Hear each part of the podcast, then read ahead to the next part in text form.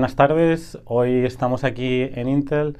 Tengo el placer de poder entrevistar a un buen amigo que es Hugo Castellanos. Lleva trabajando cuatro años en Intel y los dos últimos años como Product Marketing Manager. Eh, hoy vamos a hablar de un tema muy interesante que es el Product Marketing o otros sitios le llaman mercadeo de producto o en España le seguimos llamando marketing de producto como, como un poco el mix. Entonces, bueno, eh, eh, Hugo también tiene un podcast que es bastante interesante que me estuve entrevistando que es Conexiones y Latinos en Jutec. Sí, dos podcasts, Latinos en Jutec y Conexiones, historias de latinos en STEM. Y me, bueno, tuve el placer de entrevistarme sobre cómo hacer entrevistas aquí en Silicon Valley. ¿no? Entonces, bueno, el tema de hoy es Product Marketing. Y, y bueno, ¿qué, ¿qué, es un Product Marketer? ¿Qué, qué cuáles son las tareas que, que tiene que hacer? Muy bueno, Alejandro. Eh, bueno, primero gracias por la invitación. Y Product Marketing, la clave es en historias. Eh, en Silicon Valley vendemos productos y hacemos productos que son técnicamente muy avanzados. Eh, tanto plataformas SaaS como productos de hardware, en mi caso, trabajando en Intel. Y lo que me he dado cuenta, y esto es algo que la gente que estuvo antes que yo se dio cuenta, es que la gente no se acuerda de los specs de un producto. La gente no se acuerda que ah, tiene 8 líneas de entrada, tiene 32 gigas de memoria RAM. No, no. La gente se acuerda de, oye, esta computadora, ¿carga rápido mis archivos o no? Entonces, el trabajo del Product Marketing Manager es buscar las historias detrás del producto, buscar cuál es el beneficio que el producto tiene para el usuario. Y por eso es que una de las cosas más importantes del Product Marketing Manager, del rol, es conocer a la audiencia. Entonces es tomarse el tiempo de ir a conferencias, de hacer los llamados focus groups que yo hago con usuarios de los productos que tiene Intel. En mi caso, yo cubro la parte comercial. Entonces, mi audiencia son dos personas. Son el líder de empresa, el director de procurement, de compra de equipos, y también el manager de TI, de tecnología informática. Entonces, una de las audiencias es muy técnica, el manager de TI, y la otra audiencia es más una audiencia de negocios, comercial. Eh, les interesa más el tema de, oye, entiendo que me estás vendiendo la última Coca-Cola del desierto, pero ¿cuánto me va a costar? Entonces, lo que hago yo, si en resumidas cuentas, es que yo soy ingeniero electrónico, yo entiendo un producto técnico muy bien, pero mi trabajo es crear el contenido que ayuda a la fuerza de venta a cerrar contratos. Entonces, cuando digo contenido es eh, pitches, eh, PowerPoint, decks, eh, lo llamamos battle cards también. battle cards son, básicamente, es una, un folio, una hoja que tiene resumidito cuáles son los beneficios del producto comparado con el de la competencia. Y muchas veces pasa que un sales engineer, un ejecutivo de cuenta, tiene una reunión con un cliente y le dicen dos horas antes, una hora antes y no pueden aprenderse todo sobre el producto en esa hora. Entonces sacan un battle card que yo genero y averiguan todo lo que tienen que saber sobre el producto. Eh, otra parte muy interesante es no solamente el tema de las historias, sino también el tema de saber qué es lo que está haciendo la competencia. Entonces yo siento que a veces mi trabajo también es meterme en los websites de las compañías que están en este mismo espacio y saber qué están haciendo, cómo están vendiendo los productos, eh, también mucho trabajo de campo, ir a los retailers, o sea, las personas que venden el producto, como en el caso de Estados Unidos, Best Buy, eh, y ver cómo es que está haciendo el marketing del producto. Entonces, marketing eh, hacemos de todo, pero en mi caso, o sea, me siento muy, muy agradecido porque no, no he tenido ni un día aburrido, por lo menos no hasta ahora.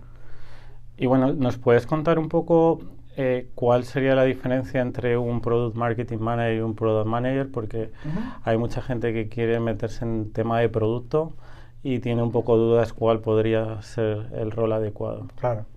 Entonces, el, el Product Manager o sea, vive en la intersección de el producto, eh, el marketing del producto y, la, y el negocio.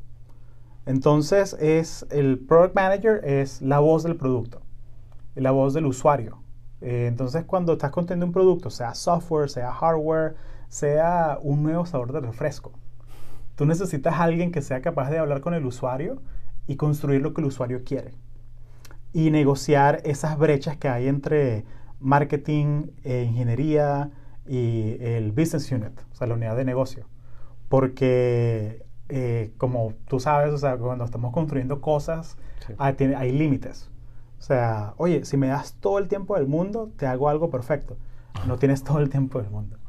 Eh, entonces, eso es lo que hace el Product Manager. O sea, representa a la audiencia dentro de la empresa para crear el producto. El Product Marketing Manager se encarga de esa parte, de esa pirámide del Product Manager. Yo me encargo de la parte del marketing. Y fíjate que muchos Product Marketing Managers hacen la parte del Go-to-Market Strategy, que es la parte de, ok, vamos a lanzar el producto. Eh, ¿Cuáles son las piezas de, es un término muy, muy curioso, eh, collateral, que son todas las piezas de contenido que hacen ya desde que tú ves un, banner en un website de, oye, compra el producto XYZ, hasta cosas que te llegan al correo físico compra este producto. Eh, pero también hay Product Marketing Managers como yo, que te enfocan más en la parte de ayudar a la fuerza de venta. Eh, o sea, yo creo contenido para personas que venden el producto. Eh, y los tengo que ayudar en el tema de que se vuelvan expertos del producto de la manera más rápida posible. Entonces ha sido muy, muy interesante aprender esa parte de entrenar gente también que me, apasiona realmente.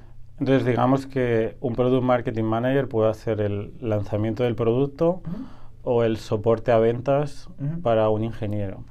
Dentro de tus labores más como dentro del soporte, ¿podrías dar algunos ejemplos de cómo has ayudado, por ejemplo, a, a un vendedor a, a, vender más o cómo le, cómo le está ayudando? Claro. Eh, bueno, te puedo contar una historia.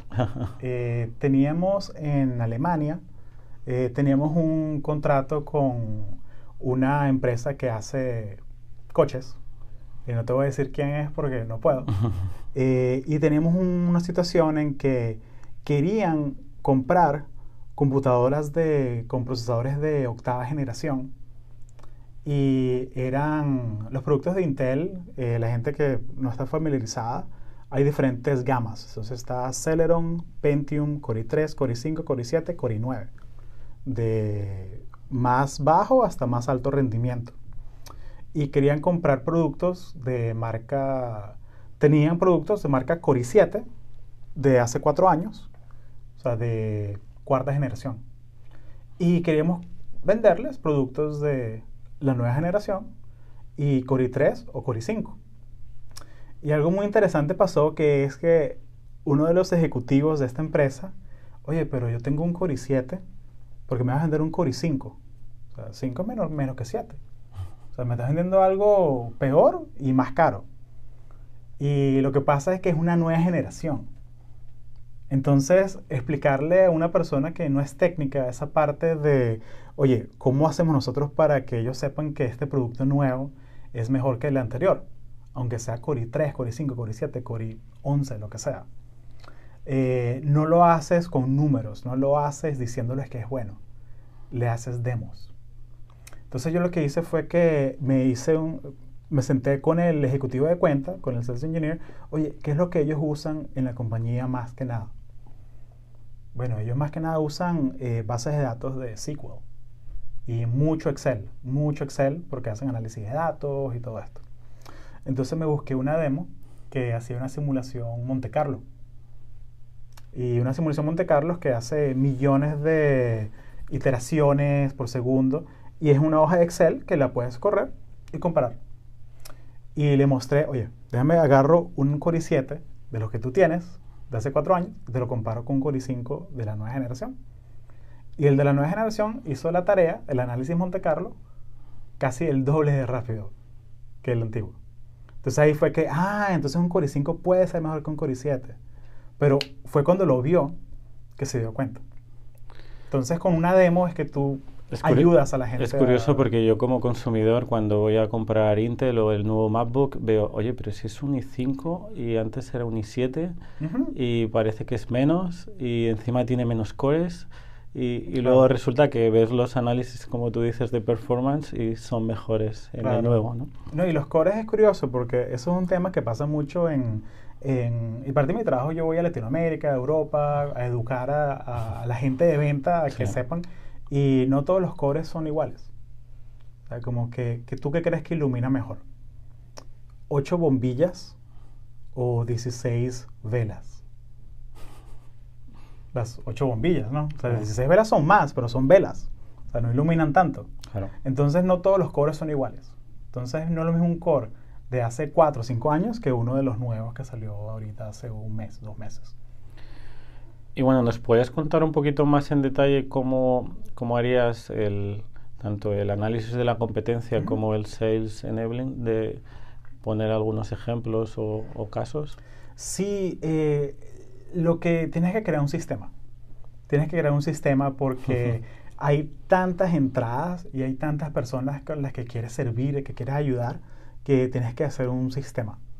Eh, ya sea con Jira, ya sea con Teams, con Slack, con lo que tú quieras. No importa la herramienta, lo que importa es el sistema. Entonces yo, ahora yo hago apoyo a más o menos son 12 cuentas y tengo un punto de contacto en cada cuenta que me reúno con ellos por lo menos cada dos semanas. Y para entender en qué están trabajando, qué tratos tienen abiertos, qué, qué riesgos tienen ahorita y también qué cosas van bien, porque no todo es negativo. También hay que entender qué cosas les funcionan bien para seguir haciéndolas y de pronto escalarlas. De pronto, oye, esta demo ABC que hiciste les encantó a los clientes. Ok, ¿por qué no tratamos de replicarla con gente de cuenta en Latinoamérica? o en Asia. Entonces, y todos esos, esos key learnings, esas enseñanzas, tienes que administrarlas de alguna manera. Entonces, tengo un portal que tengo anotado todas esas cosas, organizado.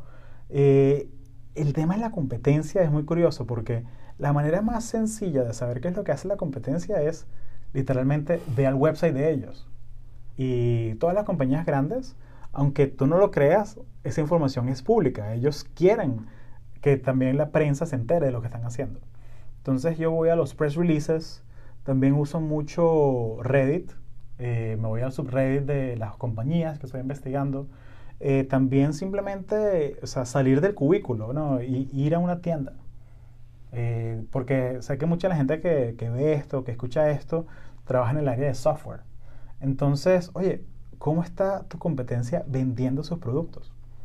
O sea, simplemente haciendo eso, en vez de estar encerrado en tu cubículo haciendo código, eh, como decimos aquí, heads down, haciendo lo tuyo, también es salir a la calle y ver, oye, ¿qué, ¿cómo están haciéndolo? Entonces, creo que ese es un balance que hay que tener en cuenta a la hora de, de hacer tu estrategia. O sea, tienes que, no vas a averiguar qué es lo que hace tu competencia desde tu cubículo. Tienes que ir a la calle y ver qué están haciendo ellos. ¿Cómo, cómo explicarías cómo es tu día a día eh, en, tu, en tu trabajo? Es interesante porque lo que hago yo es que tengo que leer mucho y escuchar mucho, consumir mucho contenido eh, de la industria, en mi caso de semiconductores y hardware. Entonces, escucho muchos podcasts eh, de industria. me gusta mucho el, de Max Sparky, el de Mac Power Users, me gusta mucho. También los, los de Linus in Tech me gusta mucho. Eh, pero no solamente consumir el contenido, eh, porque yo desde que me levanto y estoy consumiendo contenido por audio, por YouTube o por lo que sea. De hecho, YouTube Red apenas salió yo me lo compré, porque puedo escuchar los videos y puedo poner el mientras manejo o lo que sea. Pero también lo primero que tengo que hacer en mi día a día es estar siempre en comunicación con la gente de ventas. Y es por email, por texto, por IM, por, por, lo que sea. Entonces siempre como que con esa, con la oreja en el piso, escuchando qué es lo que ellos están haciendo, qué es lo que necesitan. Y la primera parte de mi día siempre es leyendo la prensa técnica, Tech Press. Eh, luego siempre son reuniones o leyendo email o contestando email. Eh, siempre hago el enfoque de siempre almorzar con mi equipo, porque como está organizado mi equipo, cada uno de nosotros cubre un segmento diferente. Y almorzar juntos por lo menos tres, cuatro veces por semana es una manera como de, de tener un mini staff meeting todos los días. Y saber como que en qué estás trabajando tú, qué está trabajando ella y así. Y la segunda mitad de mi día es yo bloqueo, yo literalmente apago mi teléfono y me pongo a hacer contenido. Porque, ok, ya agarré qué es lo que hace falta, ya sé qué es lo que está pasando y ya la segunda mitad de mi día, o sea, en un día perfecto, trato de no tener reuniones en la tarde y me pongo solamente a hacer contenido. Porque así es como yo agrego valor. O sea, al final del día tú tienes que buscar en lo que tú eres bueno y enfocar tu tiempo, tu energía en, en esa cosa. ¿Qué, ¿Qué, tipo de contenido tiene que crear un, un Product Marketing Manager? Yo diría que más bien al revés. ¿Qué, qué ah. clase de contenido no tiene que crear un, un Product Marketing Manager? Eh, depende de tu audiencia. Depende de tu audiencia. En mi caso, mi audiencia es Enterprise. Es casi todo PowerPoint. Casi todo PowerPoint. Eh, tú le llegas a un director de procurement o una persona de IT con una presentación de Prezi o algo así estilo pechacucha y se ríen en tu cara. Es como, creo que esta conversación la tuvimos antes, de que tú me preguntaste si, oye, dentro de tu empresa no usan Notion o una solución así de la... Y, oye, no, no, porque no es enterprise grade, no es algo que, no es algo empresarial. O sea, en las empresas grandes, por lo menos donde estoy yo ahora, es todo Office 365, porque el mundo corre en Office. O sea, hay 1.2 billones de usuarios. Entonces son, esas son cosas de, que hay que tener en cuenta. Pero para contestarte la pregunta, depende de tu audiencia. Si tu audiencia escucha más podcasts, crea podcast. Si tu audiencia está en Reddit, crea post de Reddit. O sea, tú tienes que ajustarte a tu audiencia y a lo que tú quieres vender. Eh, esta teoría de, del, del, Blue Ocean, del, que es que tienes que buscar dónde está el nicho de tu audiencia, tienes que buscar en qué océanos está tu audiencia y hacerte presente. Entonces, por lo menos en mi caso, es PowerPoint. Ahorita el tema de los podcasts está muy de moda, eh, como tú sabes.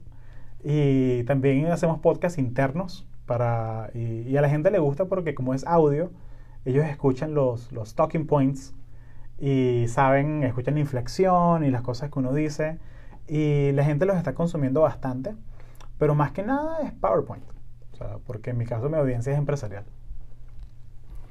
¿Qué, consejos le, darías a un emprendedor o un ejecutivo que está creando producto y tiene que hacer el marketing? ¿Qué, consejos le darías? No construyas hasta que no sepas qué es lo que quiere tu audiencia. Eh, tómate el tiempo de reunirte con tu audiencia, eh, de buscar una... Está el tema de los beta testers, los alfa testers, como lo quieras llamar, pero búscate los 20, 30 40 personas que sabes que van a comprar tu producto, sabes que le agrega valor tu producto y busca la manera de agarrar el feedback de ellos constantemente. O sea, porque tú puedes ser el mejor producto del mundo, pero si no es lo que tu audiencia quiere, a nadie lo va a comprar. Eh, Por mucho marketing y ventas que hagas. Sí, sí, porque mucha gente piensa que no, hago un producto bueno y se vende solo. No, eso es una mentira. Eso, eso tú no estás haciendo pan caliente, ¿sabes? Pero, pero sí, no, tómate el tiempo de investigar a tu, audiencia antes de construir el producto. De la misma manera con una campaña. El tema de la internacionalización. Eh, me acuerdo que había una campaña de, de, Intel que era de los dos en uno, que era, básicamente era el muchacho que estaba esperando, estaba trabajando en la universidad y se iba a agarrar el autobús de regreso a su casa y sacaba el, el, laptop de la mochila y lo ponían dos en uno como una tableta y leyendo así en la... Oye, eso no funciona en Latinoamérica, en Brasil, en Argentina. La gente no saca el iPad así en el, en el transporte público. Entonces como que pensé un poquito de que, oye, pero esta campaña para quién es? Ah, es para Estados Unidos. Ok, perfecto, todo bien. Pero es, es saber tu audiencia. O sea, es, es, es, algo, no lo puedo recalcar más. O sea, yo creo que hay veces que se olvida eso, ¿no? De cuál es la necesidad que tienen tus clientes, cuál es el buyer persona quien te va a comprar y enfocarte en ellos. Y muchas veces como he comentado, por ejemplo, cuando estuvimos entrevistando a Víctor, que es Product Manager, Mm. muchas veces eh, te centras muy rápido en construir el producto, te tiras un año, pero no has hecho ese trabajo previo, entonces no, no puedes Sí. saberlo. Y supongo que con el marketing es parecido, ¿no? Claro. Sí, yo siempre que hago, tengo un proyecto que estoy apoyando una campaña o un trato, yo siempre me tomo el tiempo de reunirme una hora o lo que haga falta con la persona de ventas o con la, con la persona que, que- que tengo que apoyar y preguntarle, oye, ¿realmente qué necesitas? ¿Qué quieres resolver? Porque evitas ese hecho de que estás, las ruedas están girando rápidamente, pero no sabes a dónde vas. Sí, es más que nada no, no suponer cosas y tener tus hipótesis, sino eh, validarlas e intentar resolver las necesidades que tiene una persona en concreto, ¿no? Claro. Y eso solo lo puedes hacer haciendo el tiempo para conversar y escucharlos. Claro. Pues nada, me ha parecido súper interesante todo, todo lo que has contado sobre Product Marketing. Uf. Eh, te agradezco tu tiempo. Eh, si te quieren contactar o, o quieren seguir uno de tus podcasts, ¿cómo pueden hacer? Bueno, el podcast eh, Conexiones Podcast está en Spotify. También tengo un blog, conexiones.io. Eh, Latinos Who Tech también está en latinoswhotech.com, está en Spotify. Y aquí abajo en el vídeo está mi LinkedIn para la gente que quiera agregarme y a la orden de ponerme en contacto y seguir la conversación. Hugo es un super networker, so- así que estará, estará encantado. de- Con gusto. Muy bien, pues muchísimas gracias Hugo por tu tiempo. Con gusto.